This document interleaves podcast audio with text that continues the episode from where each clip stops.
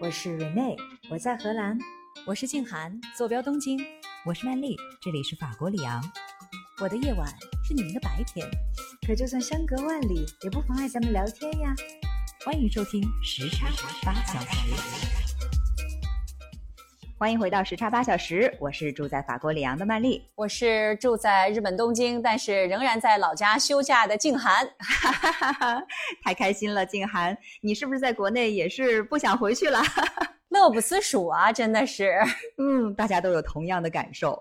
你看我啊，嗯，虽然是现在已经从中国回到了法国，但是呢，还是保留了一个国内的手机号，便于联系嘛。嗯，最近我就偶尔的开了一下我这个国内的手机，发现接连收到了好多条信息。具体内容我给你念一下哈。第一条，嗯外交部领保中心祝您平安健康，在法国期间提醒您防范电信网络诈骗。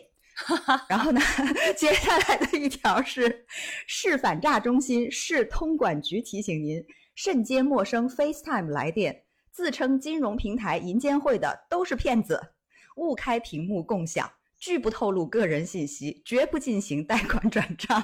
哎，这提醒的很细呀、非常有必要啊。对，所以我一看，我说哟，我一开机进来的都是一些这样的信息。再联系最近我在网上看到了好多说电信还有网络诈骗非常猖獗的事例，嗯什么被围困在缅北的中科院博士啦，什么网上精心设计的杀猪盘呐、所以我觉得咱们俩今天可以聊一下这个话题。是的，你看最近呢，在国内也有一部非常热映的电影叫《孤注一掷》，是张艺兴演的哈。这个电影呢，虽然在口碑上有一点点两极，有的人就觉得特别精彩，有的人就觉得一般。但是我觉得有一点是一个共识，就是在反诈宣传上，这个电影是非常成功的。它讲的就是近年来话题度居高不下的，刚刚曼丽提到的缅北诈骗。嗯，缅北诈骗其实对于我来说啊，就是远远的耳闻，但具体是怎么回事儿还真不太清楚，就觉得是一个水很深的这么一个诈骗集团。你如果做了 research 的话，能不能给我们大家详细的讲一讲？我还挺好奇的。好，那我们今天就先从这个电影剧透一下哈，因为它这个讲的，我觉得可能可以一定程度反映出来缅北诈骗现在的一个现状哈。嗯其实这个影片呢，跟我们今天提出来的疑问也有点像，就像影片当中这个反诈警察他说的，他说这个反诈教育都印到鸡蛋上了，为什么还有人上当受骗呢？还有这种说法？对大家来想象一下这个场景啊，嗯你看这个曼丽身材也非常的好，想象一下曼丽啊，你就是一个广告模特了。嗯有一天你正常去上班，结果呢，你老板告诉你你被辞退了，原因是你的嗯照片被盗用在街头特殊服务的小卡片上，严重影响了品牌形象。咱吃了太哑巴亏呀可恨了，很委屈，但是无能为力。这对个，时候有个圈儿里人联系你，说也可以帮你约一次广告拍摄，啊，三万块钱。你可能有点犹豫，说：“哎呀，这个靠谱吗？”但是呢，嗯这时候妈妈生病了，家里人病了，还欠了一些债，为了生存，那怎么办呢？你那肯定得去呀份工作嘛，所以你还是答应了啊。到了嗯那儿之后才发现，哎，是个情趣内衣广告，那很生气，扭头就要走啊。但是对方把你追到楼下，逼着你交这个违约金，还当众跟你这个撕扯起来。那么多人看着特别尴尬，这时候你公司其他部门的一个同事出现了，帮你付了违约金，还替你解了围，那你是不是会特别感激他？那肯定的呀。这还没说完啊，这是一女生，她嗯正好顺路开车捎你一段，然后路过了他们家，你发现同事家住着大 house 别墅，嗯，这时候你是不是特别羡慕他？对然后车上你们就聊嘛，下车之前他告诉你说，哎，如果你想拍广告，可以给你介绍客户，啊，嗯你看帮过你，还有实力，这时候你是不是会更信任他了？对，第二天就带你见了客户，客户一见你啊，把你一顿夸，说你条件好，能挣的比别人多。但是他也告诉你说，这个工作地点在国外，工作绩效呢也有要求嗯啊，让你觉得说虽然能挣钱，但是还是得凭咱自己的努力。我觉得这一点我们也可以认可。啊，这很正常。对，他还不忘告诉你一点，说，哎，你的同事就是跟着他挣到钱的。嗯那这一刻，本来住着出租房的你，又见过了和同事的这个大 house，又特别需要钱，需要工作啊，这钱给的还特别多，你说心不心动？嗯，可是呢，你可能也会含糊，觉得说这是不是骗人的呢？你同时也提醒你说，哎，别冲动啊。他还告诉客户，这是我的好姐妹，你别打她的主意。嗯，你看到你同事这么维护你，你是不是更感激他，更信任他？对，这个时候你大概率会觉得这是个好机会，去试一试嘛。反正这个客户说了，不想干可以随时回来呀。但是你永远不会知道的是，这个客户也好，同事也好，还有给你约广告的这个圈内人，他们其实都是一伙的，早就联手给你准备了一个圈套，等着你往里跳呢。天哪，那这个坑得多久以前挖下来的？所以说，这个骗子的手段真是超出我们的想象。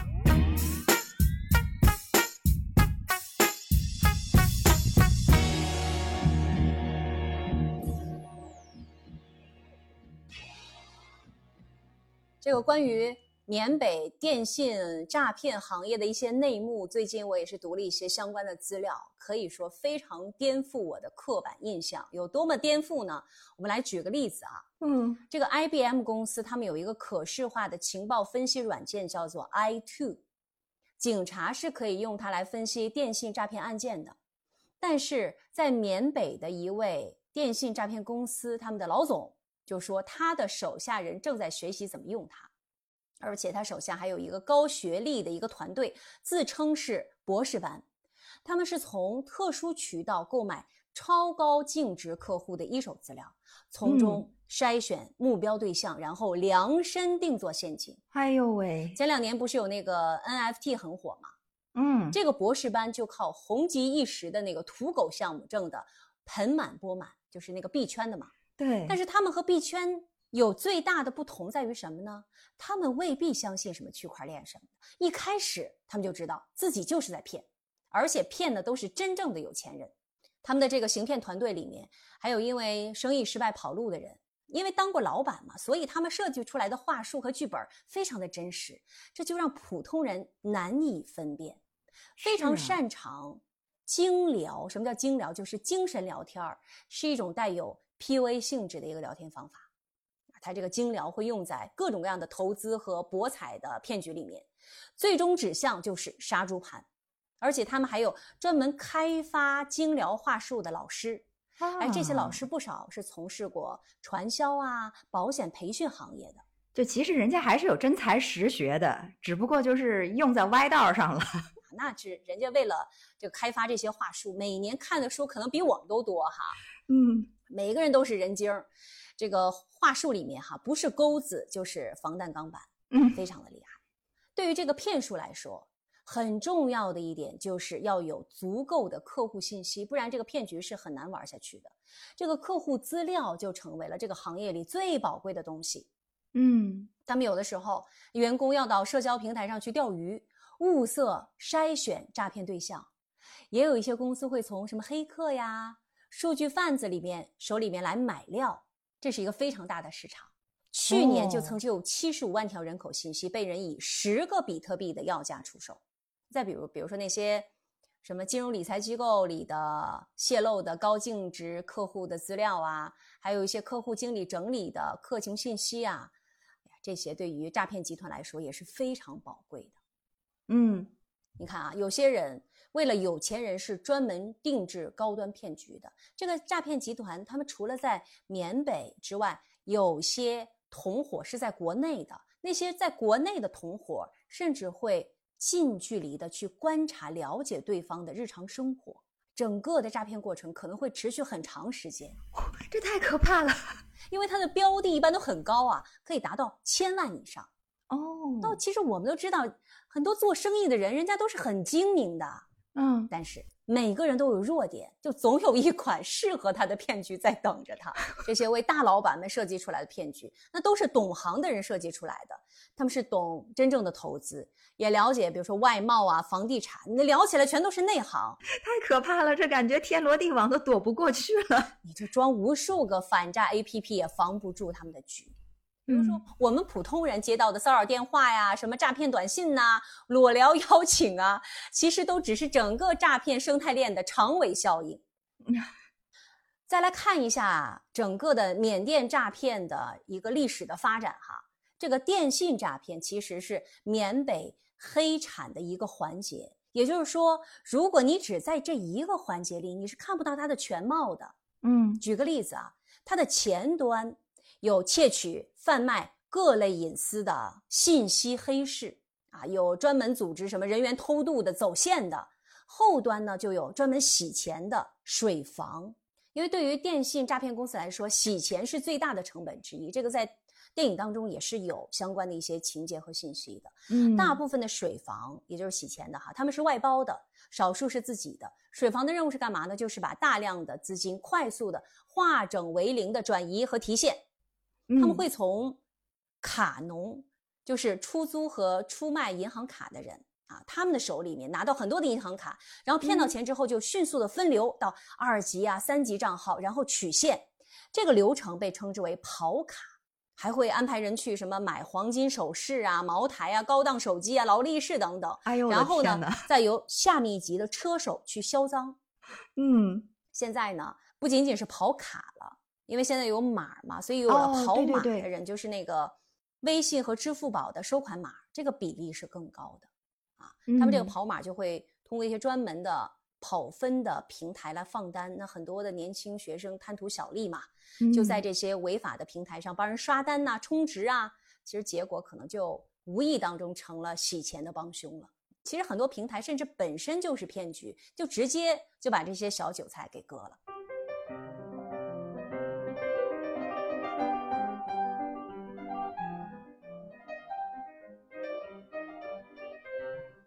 我们说一下缅甸的电信诈骗公司的一个规模哈，巅峰嗯时期，整个缅北的从业人员差不多有二十万。嚯，在缅甸搞黑产是非常卷的，比如说他们 会想要用 AI 技术和他们的这个生意结合的可能性。那大部分的公司，他们希望招聘有经验的熟手，也有一些新盘冒出来嘛。这些公司招不到人，新公司嘛，就会用各种各样的花招去拉人头。嗯所以这个产业发展了很长时间了，可以说是百花齐放。嗯，那么有一些团队确实在规模呀、模式啊、管理效率上是更胜一筹的，他们甚至内部还会搞团建。有一些很大的公司，他们就想说：“哎，我怎么把这个员工福利和企业文化做好啊哦？这还企业文化，虽然我这个公司是电诈公司，但是他希望他手下的员工能够安心的在这个地方诈骗。那他们这个老板也一直觉得自己是企业家嘛，只是行业特殊。当当然，这个不管他们怎么标榜、怎么去包装，本质上肯定做的都是坏事儿了。嗯而且他非常关注网络上的舆情。他们关注舆情，并不是说怕网络上对他们有一些负面评价，不是在意自己的形象，而嗯是关心的这个舆论导致的外部风险的变化是什么样的。那就有一个老总，也是这个电诈公司的老总啊，很孝顺，嗯在他的办公室里面就放着一个手提箱，里面放着是什么呢？从国内偷运出来的父母的骨灰，因为他随时准备着 带着父母跑路。嗨，这种孝顺也真是 挺别具一格的。对，啊，而且做这一行的大部分的人都是自愿的，他们本嗯来就是想要捞偏门儿的那些人，嗯而且有些人为了不被我们国家的边检拦截劝返嘛，往往会凭借着第三国的旅游签证出境，还有一些人会从海上偷渡，就是为了发点歪财。那嗯有些人是入职了之后发现钱不好挣，可能就想换公司啊、换园区。但是残酷的现实是，大部分的人上了贼船之后就没想下来。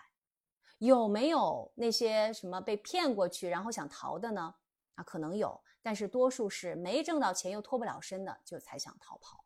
啊，那现在其实很多一些电电诈的那些园区的老板哈，他们也想也想通了，就是不能把手下的员工逼得太狠，就得细水长流，不然这些这些下面的人要跑嘛。嗯所以呢，现在对底层员工的压榨没有那么厉害了。很多公司的上班的时间是从从早上的八点到晚上十一点，就是还是有休息和睡觉的时间的啊。嗯，有一些公司在招人招人的时候套路特别的多，比如说返佣啊，每个月都涨薪呐、嚯，啊，但实际呢，这个待遇肯定是不行了。所以入职之后就后悔嘛，但是那个时候已经迟了。那嗯大一点的园区，他们什么都有，工作生活一条龙。但是有一些小园区，其实就是一幢楼，啊，住宿还不好，可能还打地铺那种。所以那些杀猪盘里边的那些业务员，他们也会建群，会互相提醒说哪些公司哪个园区口碑很差，大家要尽量的绕着走。嗯所以他们也真的就是已经产业化、社会化了，只不过是一个黑社会而已。对。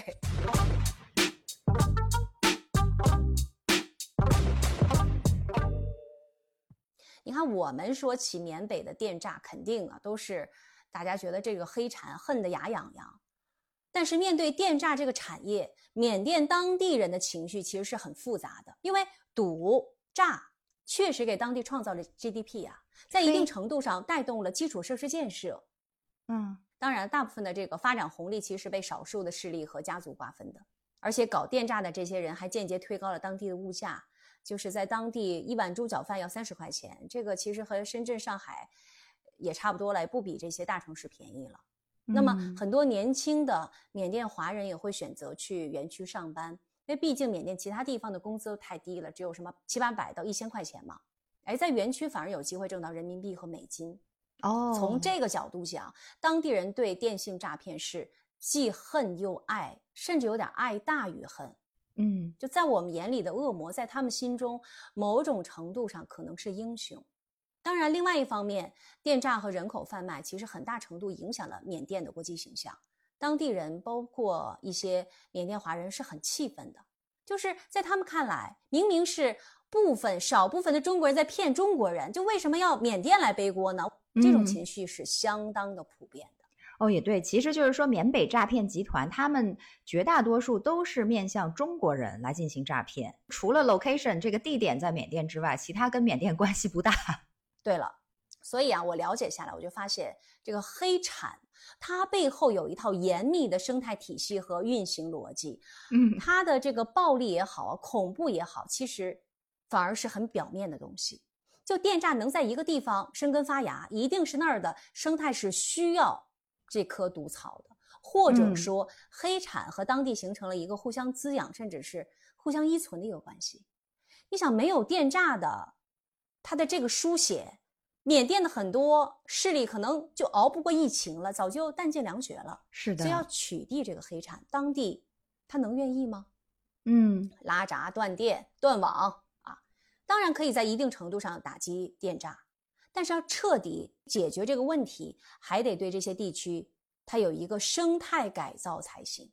是的，这个就等于是你哪怕只是截断了一个两个这样的集团，那也只是治标不治本而已，还是没有把它的根儿挖掉。对，是的，嗯，哎呀，金涵，听你讲完这个 缅北的故事，我觉得真的心情挺复杂的。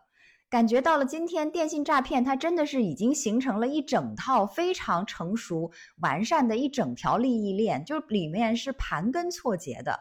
就你刚才提到的，它有不同的团伙分工合作，各自都在这条利益链上的某一个部分会去牟利，什么专门负责诈骗、专门负责洗钱等等等等，专门负责搜集信息。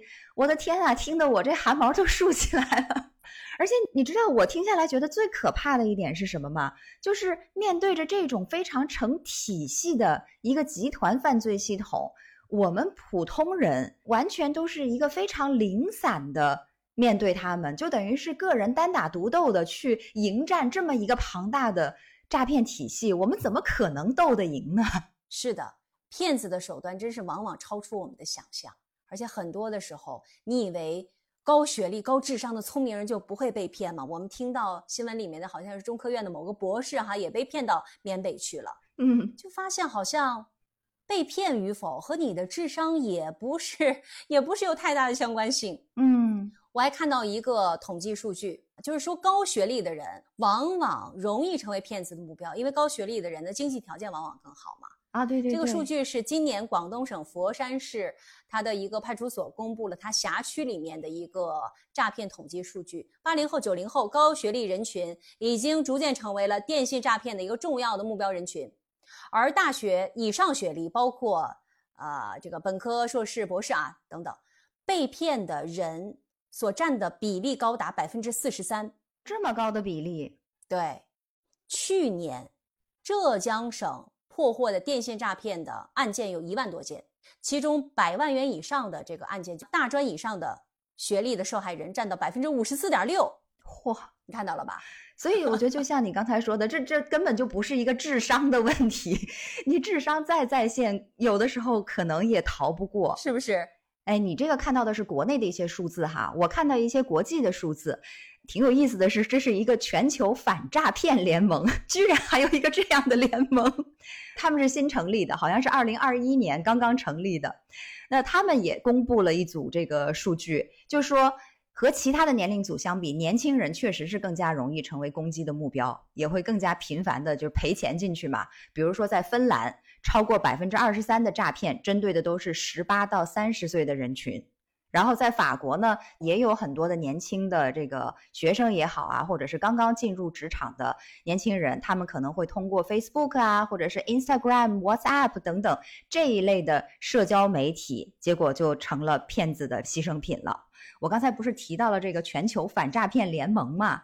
他们在今年的时候就发布了一个最新的报告，是二零二二年全球诈骗状况报告。我发现全球的这个诈骗形势也是非常的严峻的。根据他们从四十八个国家收集的一个数据样本估算啊，去年全球的诈骗案件跟前年相比，就同比增加了百分之十点二，达到了二点九三亿起。哇，然后呢，诈骗的损失金额也增长了，就一年之间啊，增长了百分之十五以上，从这个之前的四百七十八亿美元增加到了五百五十三亿美元。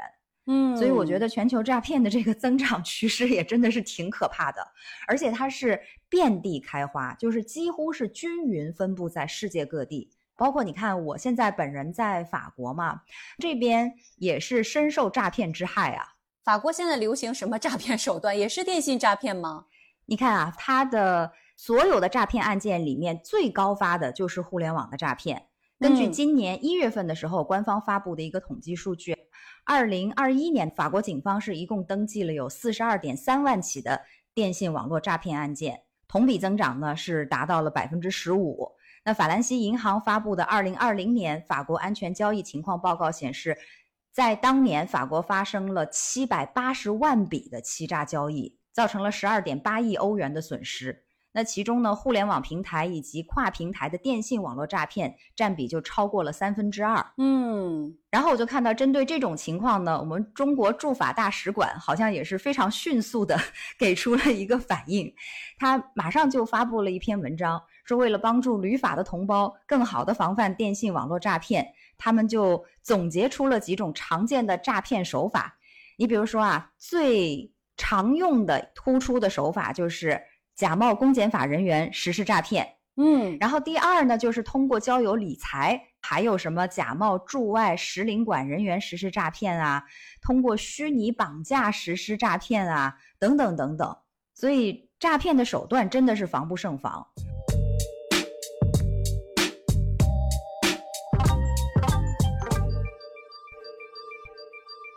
那目前的一些新型诈骗，就是它的骗子不光是针对中国人啊，还有是针对法国人的。最新的一种局中局是什么呢？就是你经常会收到一条短信，说新的社保卡已经帮您办好了，请戳以下链接来填写表格。嗯，因为法国的这个公共服务系统，其实你知道他们这个效率低下，在全世界也蛮著名的嘛。通常都是你自己的社保卡快要到期了，但是没人管你，你必须得自己上赶着紧的跑到相关的服务局，然后去说啊，我要办这些事情，把它更新，然后你才能够领到相应的社保啊，对吧？你才能够展开你正常的日常生活。那一看说哟。居然他破天荒的会主动告诉我说我的新的社保卡已经给我续好了，太感动了。那有些人呢，他大概就会没有防范，就直接点进到这个链接里面去。嗯，然后点进去了以后呢，就会看到说，咦，怎么社保局要求我支付零点九九欧元的卡片寄送费？他会觉得有一点点奇怪，但是呢，他又会说。这应该不是诈骗吧？谁诈骗只诈零点九九欧元的，对吧？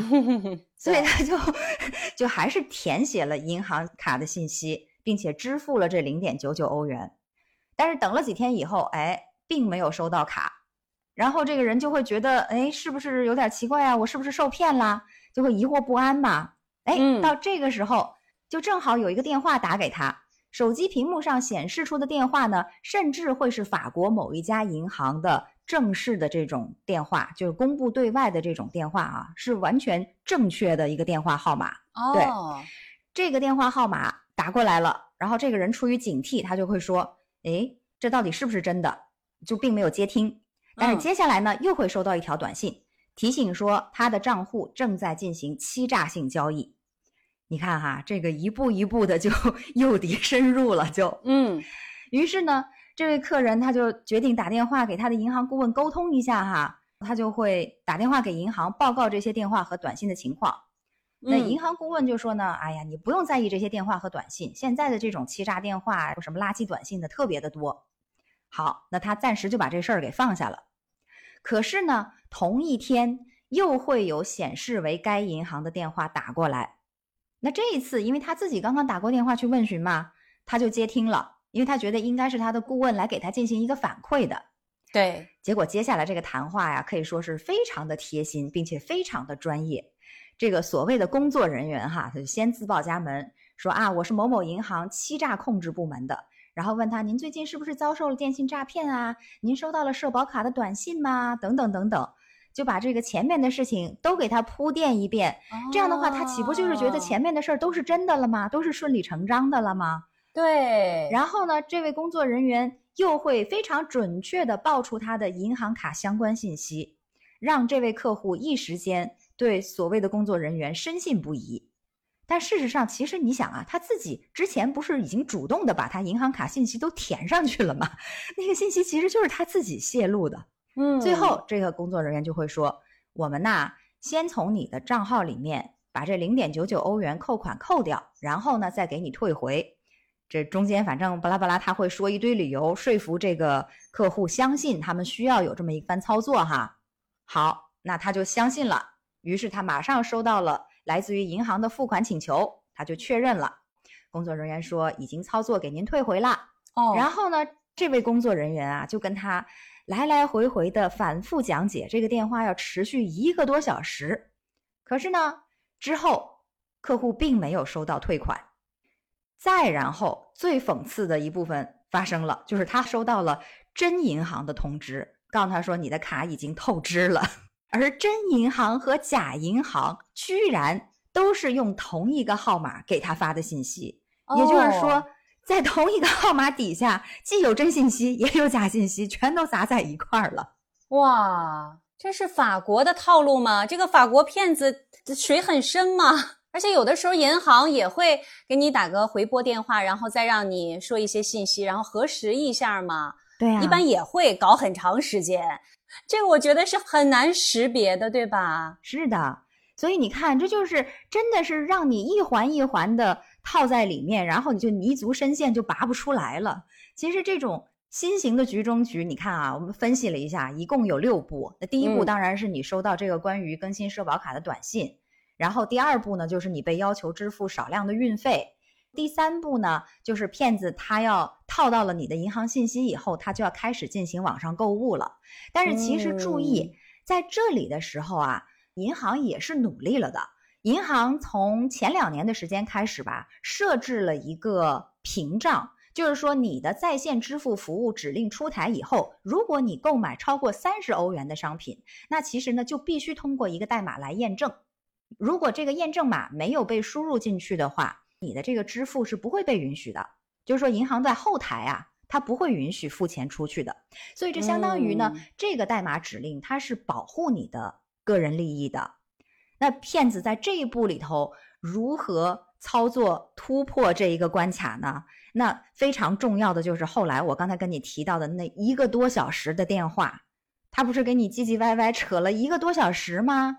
在这个电话里面，对，他就啊骗着你，因为他不是告诉你，他说要让你先付一笔款，然后再退款给你进行这么一个操作吗？嗯，那么当你确认了，其实你就已经把这个代码给通过了。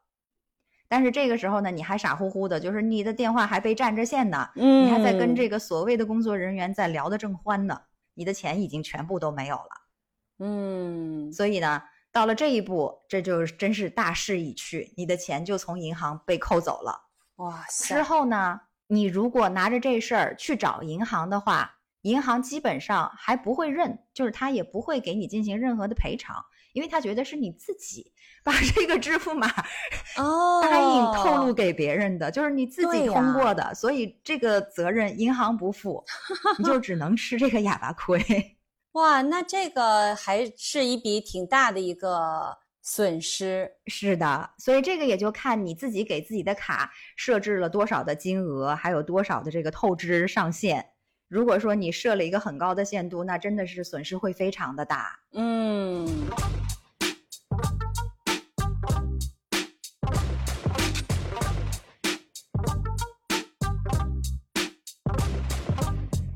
好，这个是我说到的 是法国目前非常流行的一种骗局啊。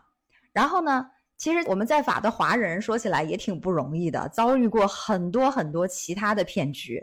你看，比如说，我给你讲一个故事吧，就是新近发生在我们这边华人身上的。因为在嗯法的华人有很多，有些人他需要出欧元换人民币，也有一些人他需要出人民币换欧元，这种情况很常见嘛。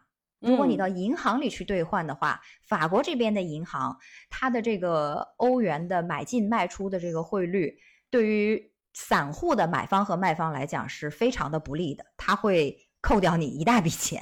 对，那大部分的人出于希望能够少一点损失或者多一点利益的这种心理，他们可能就会选择在这个华人的微信群里面，因为大家都有这种相互的需求嘛，就找到和自己匹配的人，对吧？你要出，我要进，那我们两个人商量一个合适的汇率，我们私下把这个交易做完不就得了吗？嗯，所以这边的人呢，就会选择如果有可能性的话，他会私下里交易。但是这样的话，就会给骗子提供很多的机会。你比如说，这个出欧元换人民币的人，我们管他叫 A；然后出人民币想要欧元的人，我们管他叫 B。嗯那骗子呢，他在这里就开始了。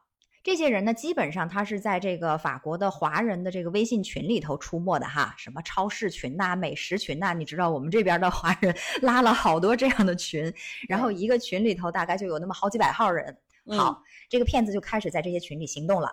首先，他会用不同的小号，同时假冒 A 方和 B 方，然后去寻找想要跟他做交易的人。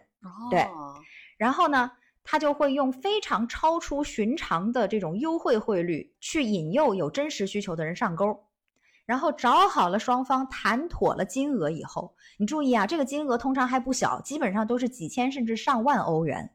那如果折换成人民币的话，那就是好几万甚至是上十万的人民币。哦，好，之后重头戏就开始了。骗子当然知道这 A 方和 B 方也不是那么傻的，对吧？他也没那么嗯容易相信对方啊。你在这微信群里头随便认识一个人，你怎么知道他是是神是鬼的？所以呢，他们肯定就会说好，我们要当面交易。对，也就是说，B 方呢，他是想要欧元嘛，他就说我会微信或者支付宝把人民币当面转账到你的手机上。你不是手机上你就会看到吗？有提示。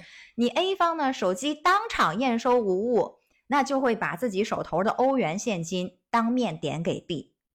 这听起来是不是就毫无漏洞，挺合适的，是对吧？啊，很安全。对，很安全。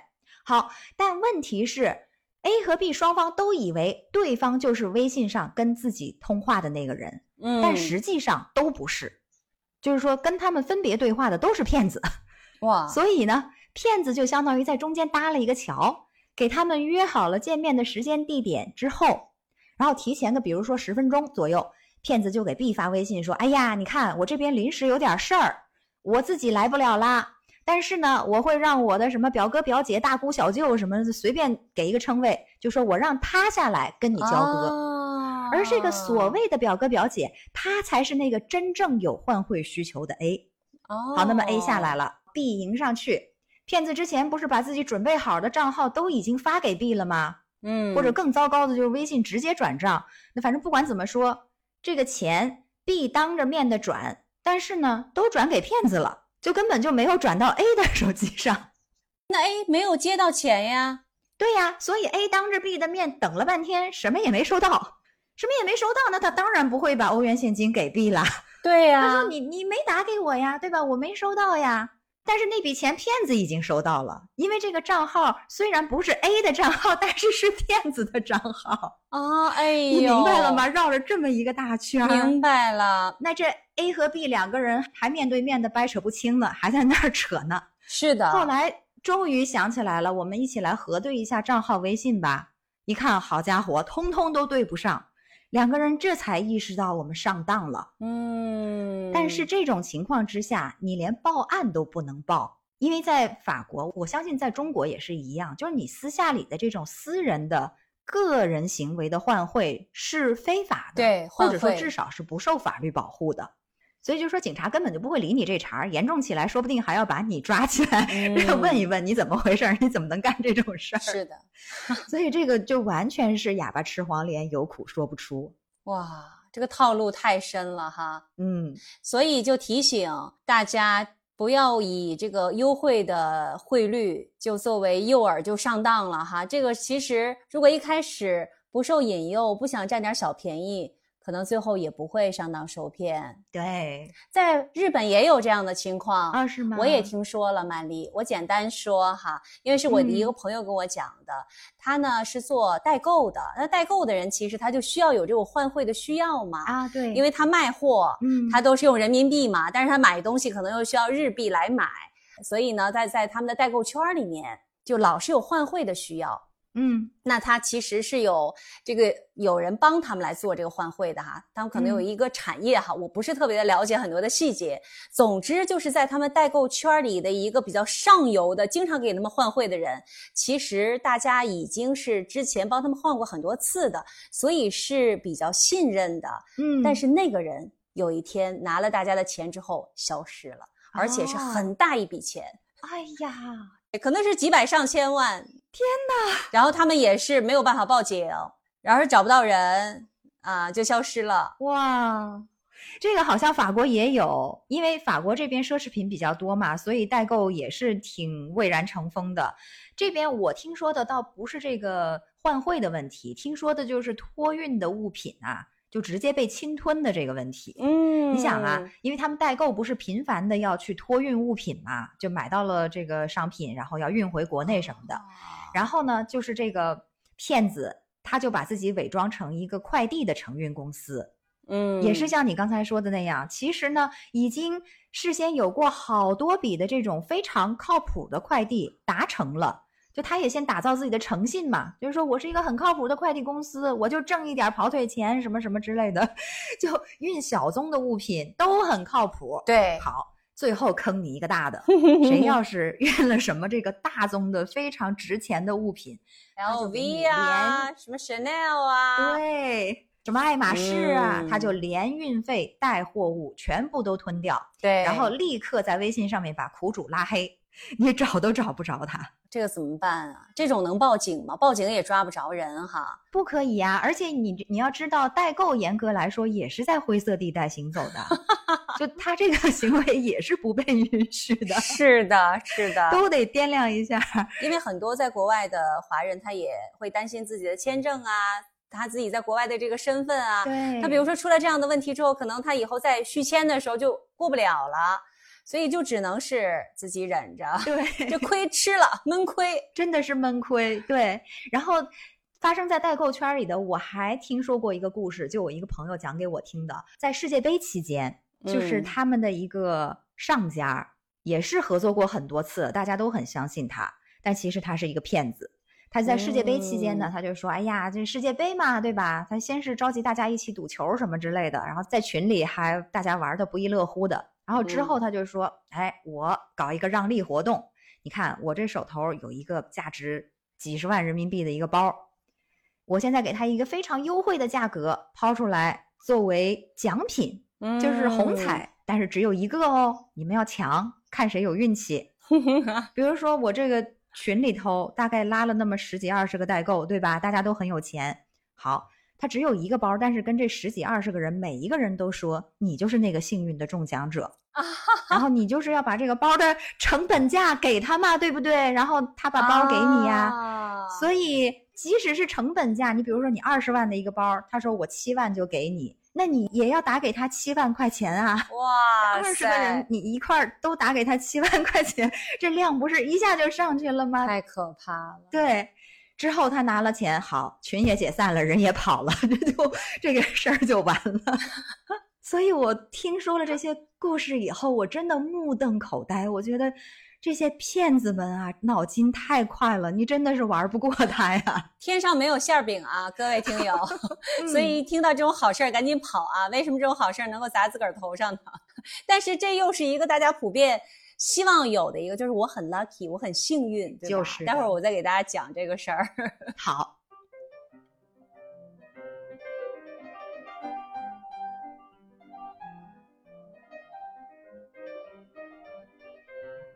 刚才我们是听了法国的套路哈，我再给曼丽补充两个我们日本在日华人经常会遇到的这个诈骗的套路。嗯，感觉在日本的华人的这个套路哈，好像没有你们这么弯弯绕。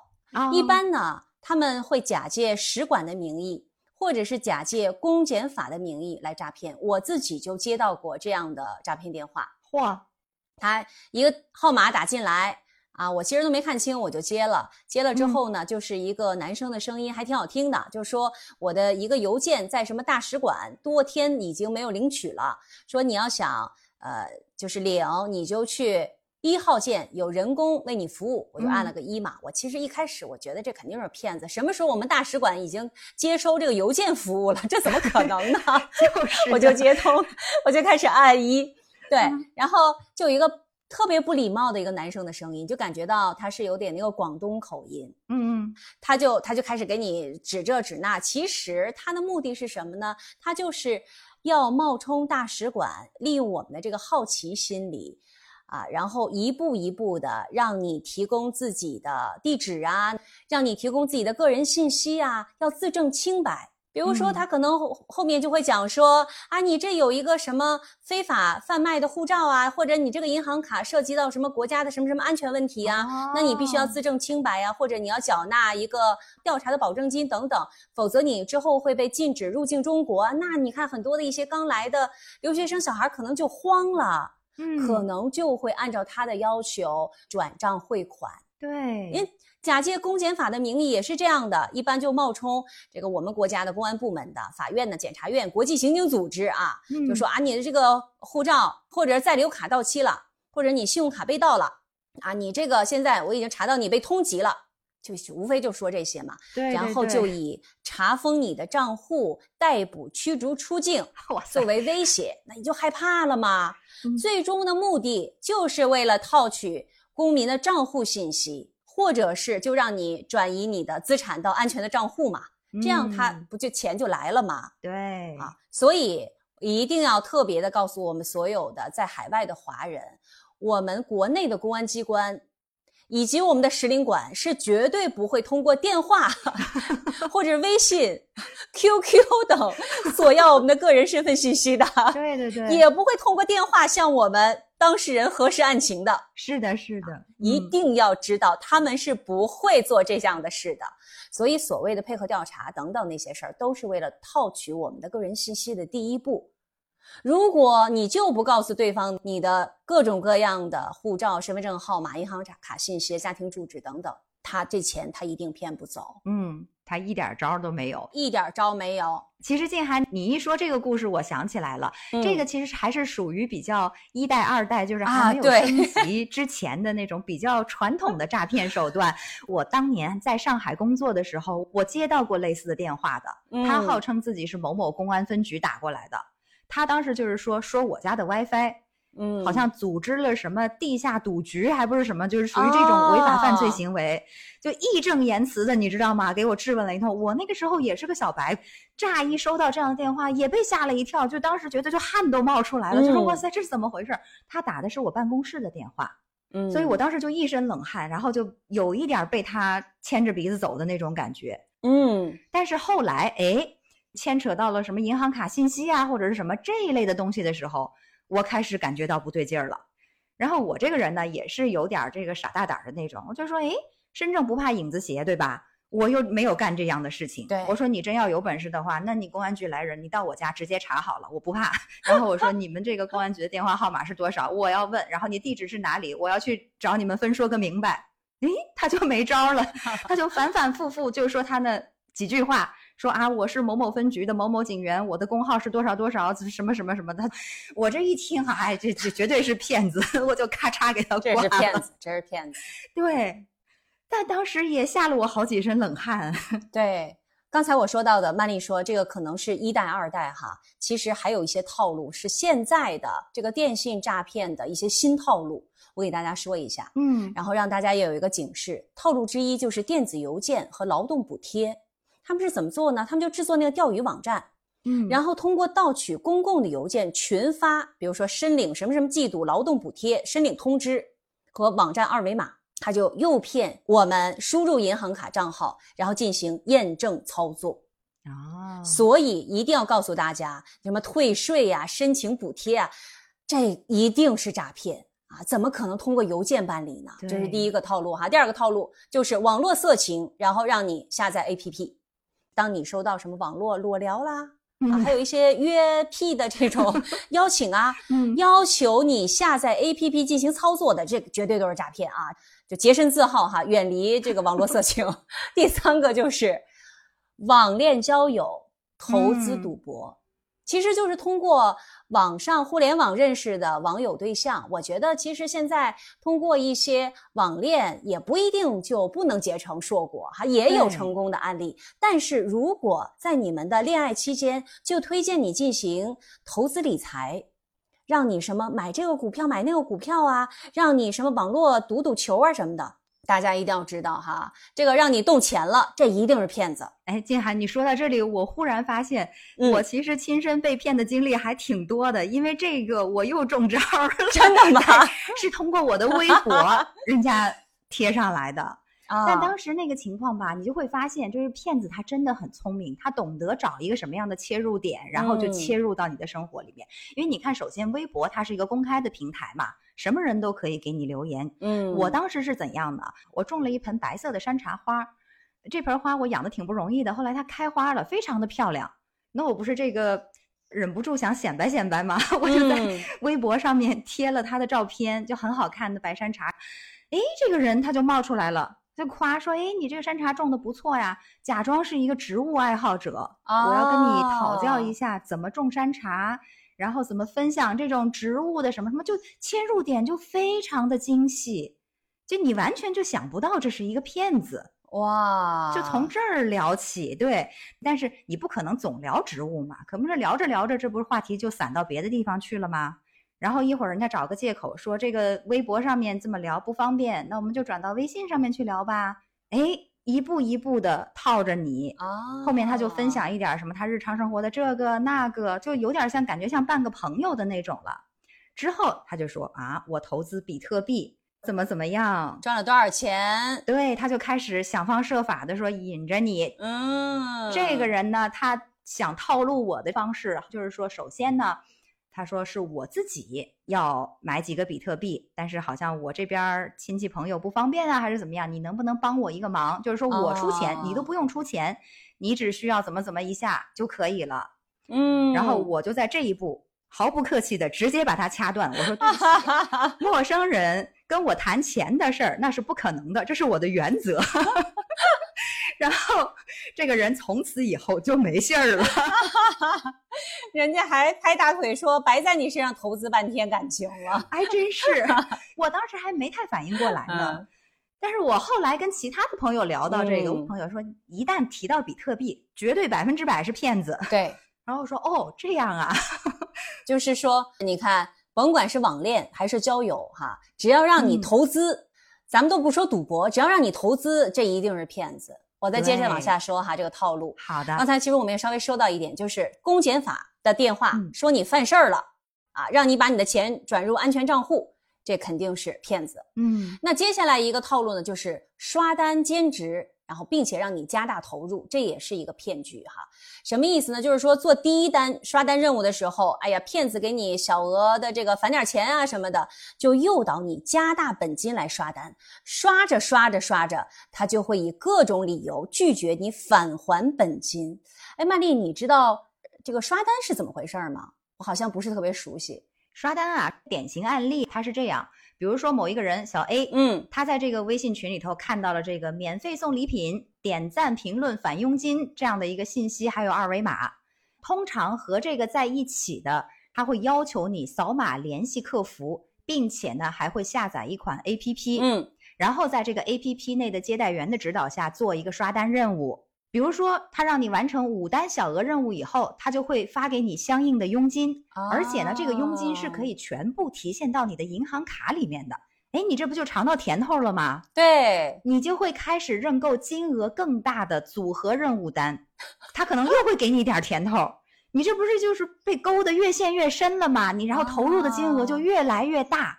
对，然后我看到的这个案例，可能是这个人他投入的总本金都超过了十万块钱。嚯！但是呢，当你的钱大到了一定程度之后，某一天你突然发现，你虽然按要求完成了任务，对你已经没有办法提现了，他们就带着你所有的钱就消失了。然后这个 A P P 的接待员有的时候还会很好心的给你一个交代，说因为你操作失误造成了卡单，所以呢，你可能还需要再做一个什么什么什么什么事情，再让你再付一笔钱。对，那人家肯定就发现了嘛，就是说我自己被骗了嘛。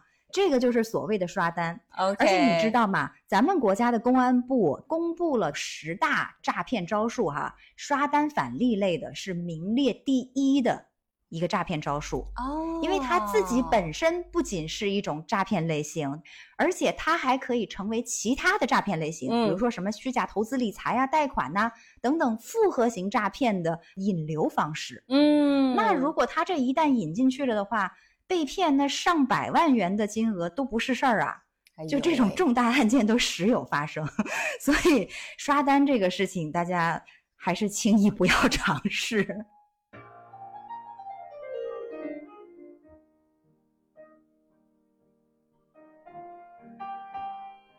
接下来我还有个套路啊，就是培训班退费，嗯，然后让你再加点手续费对冲，什么意思呢？比如说你去哪个哪个培训班，或者是你这个曾经投资的一个 P to P 的机构倒了，嗯，哎，你就收到他这个退费的一个短信了，这个退费短信上面就要求你先完成任务，或者是提供部分手续费的时候，大家一定要注意了，这绝对是在骗人。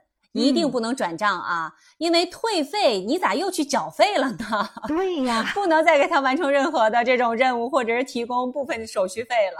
大家要注意啊！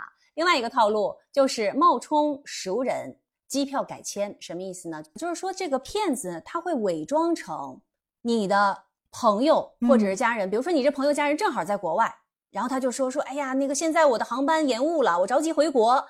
你能不能给我给我打点钱？我现在就是要改签哦，语气特别特别的紧迫。比如说，呃，曼丽啊，现在那个骗子就是说，哎，我是静涵，然后我现在正在欧洲转机呢，然后现在就不行了，你赶紧给我汇点钱。那你一看啊，静涵求助了，我给他援助他一下嘛。对呀，而且很难反应过来哦，所以涉及到熟人转账的这种情况，一定得用可信的方式确认。不是说肯定我们不会求助，但你看，你比如说，你是不是在微信上再核实一下，静涵你能不能联系到了？如果能联系到，当然就没事儿；如果刚好我又联系不到了，然后那你是不是通过其他别的方式确认一下呀？是的，是的，嗯。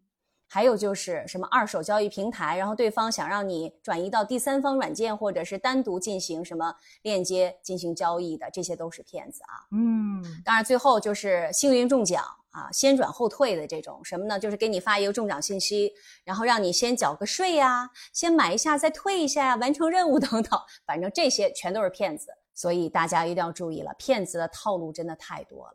哎呀，静涵，就我真的觉得刚才咱们俩分享了这么多的这个诈骗套路，感觉这个道高一尺，魔高一丈啊，这怎么办啊？这 快，我们接下来再来分享一下如何避免被骗。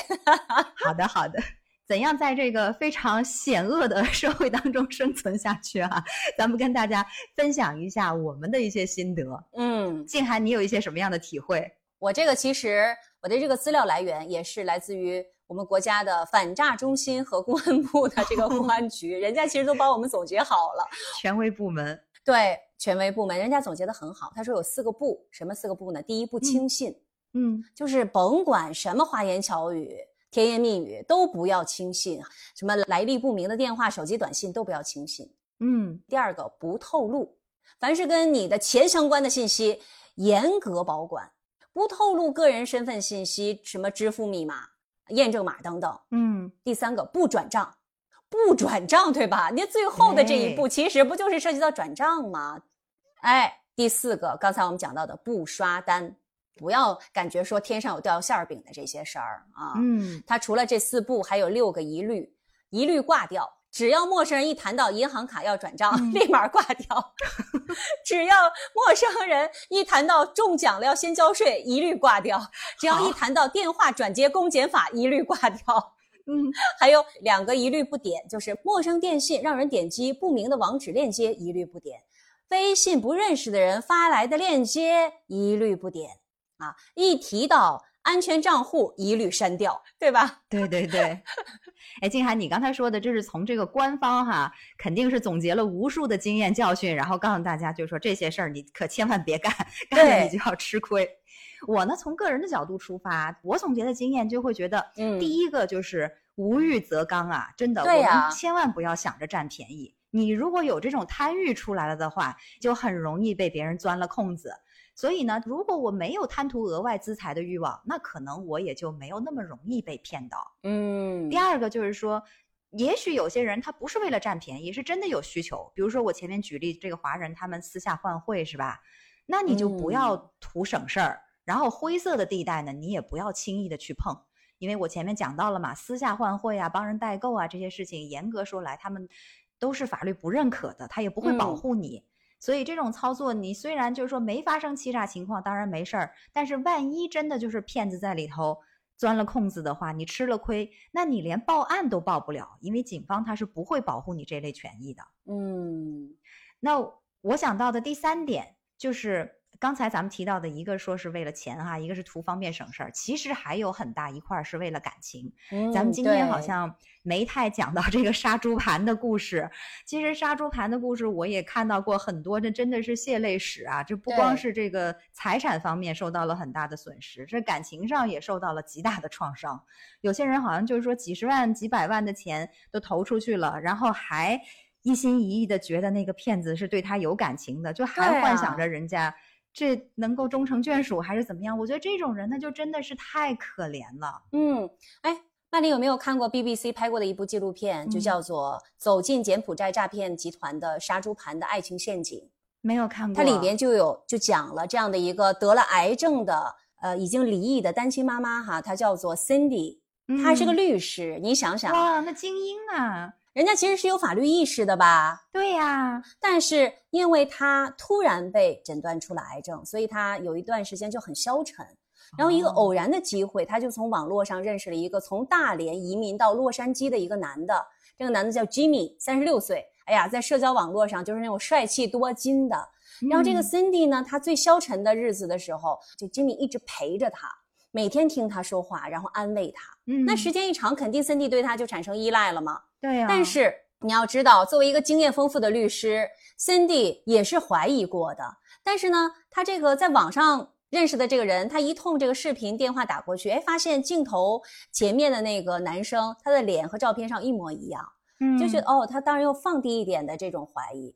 然后对方呢又提到说，哎，我在玩那个虚拟货币，然后也可以拉着你一块挣钱嘛。然后他嗯。慢慢就放下了防备，结果第一次赚钱了，第二次赚钱了，第三次他把两百万美元天哪，一次性投了进去之后，再也提不出来了。哦，就是他不是没有怀疑过，但嗯。是有一本书叫《我们为什么会受骗》哈，那本书里面写着，嗯。就是其实被骗的人或多或少都有怀疑过，问题是对待怀疑的方式，多数人是到了产生怀疑的时候啊，嗯这个受害者只能用情感或者实际行动方面付出更多，来确定自己不是被骗。啊，你懂吗？就是他甚至会加深参与骗局的程度，因为大家不想承认自己上当受骗。哦，他就他就觉得他希望这个感情是真的，不是骗他的。是的，唉，这是为什么很多人一旦受骗是很难及时止损的，因为很多人不愿意承认自己被骗了。嗯你我们如果站在旁观者的角度，会说：“哎呀，你这里面漏洞百出啊，你这是可以怎么怎么怎么样哈、无数次你可以避免的这个机会啊，他为什么对你这么好？”对吧？怎么不对别人这么好？你不觉得他有过度友好了吗？对呀、旁观者真啊的是很轻的。对，哎，当局者迷啊，没办法。嗯，对，那本书里面就写到说，其实某种程度上，这个诈骗是一个互相成就的过程。就像那嗯个魔术，你看魔术，它是一种有意的、自愿的骗局，就所有人都知道魔术是假的，骗人的嘛。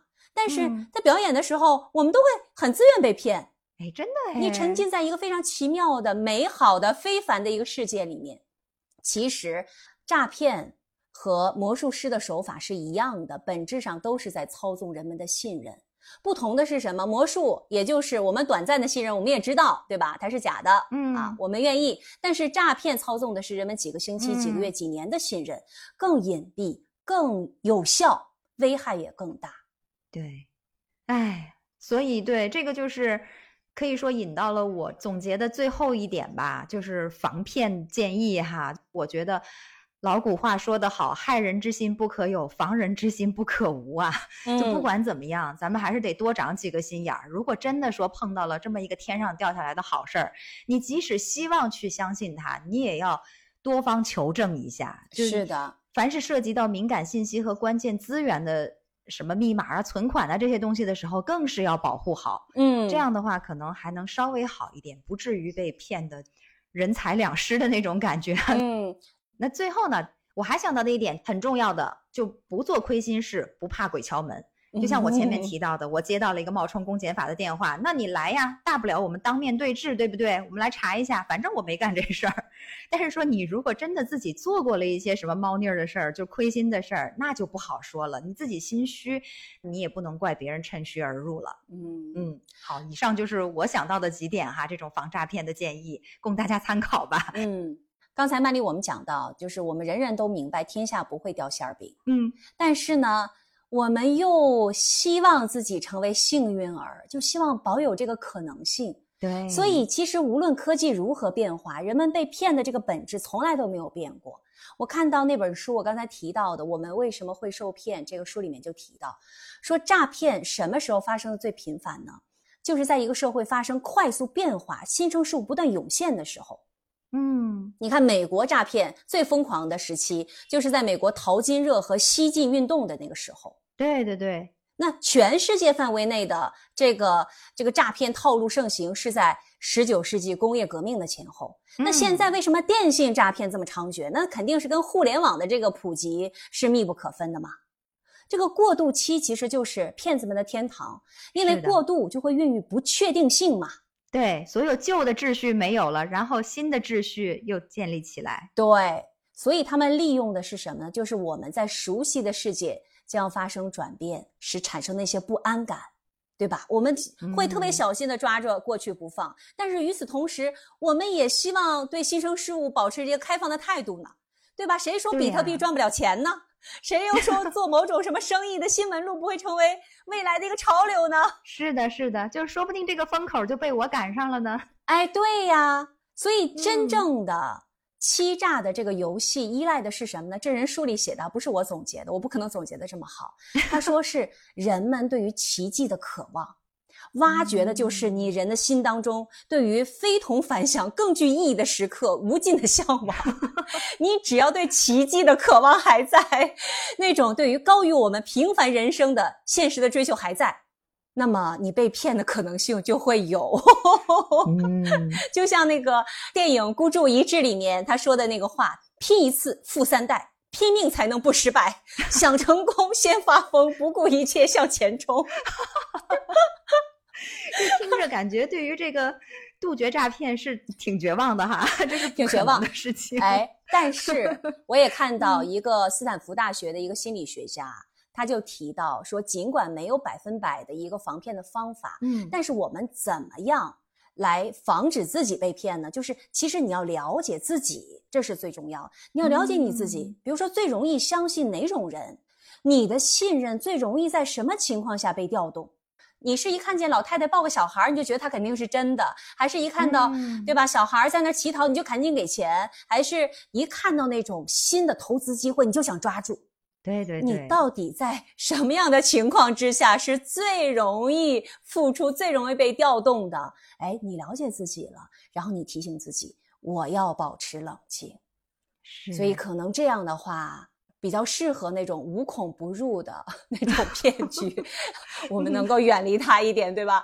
可能有一些听友跟曼丽一样说，我不是要占人便宜。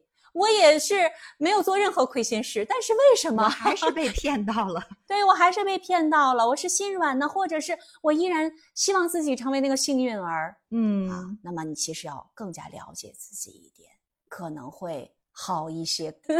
这是我的建议哈。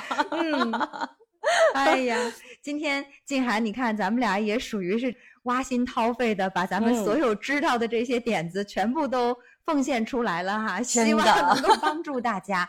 就远离诈骗，保护好你们的财产，也保护好你们的情感。是的。嗯好，那我们今天的时差八小时说到这里也差不多啦，感谢大家的收听。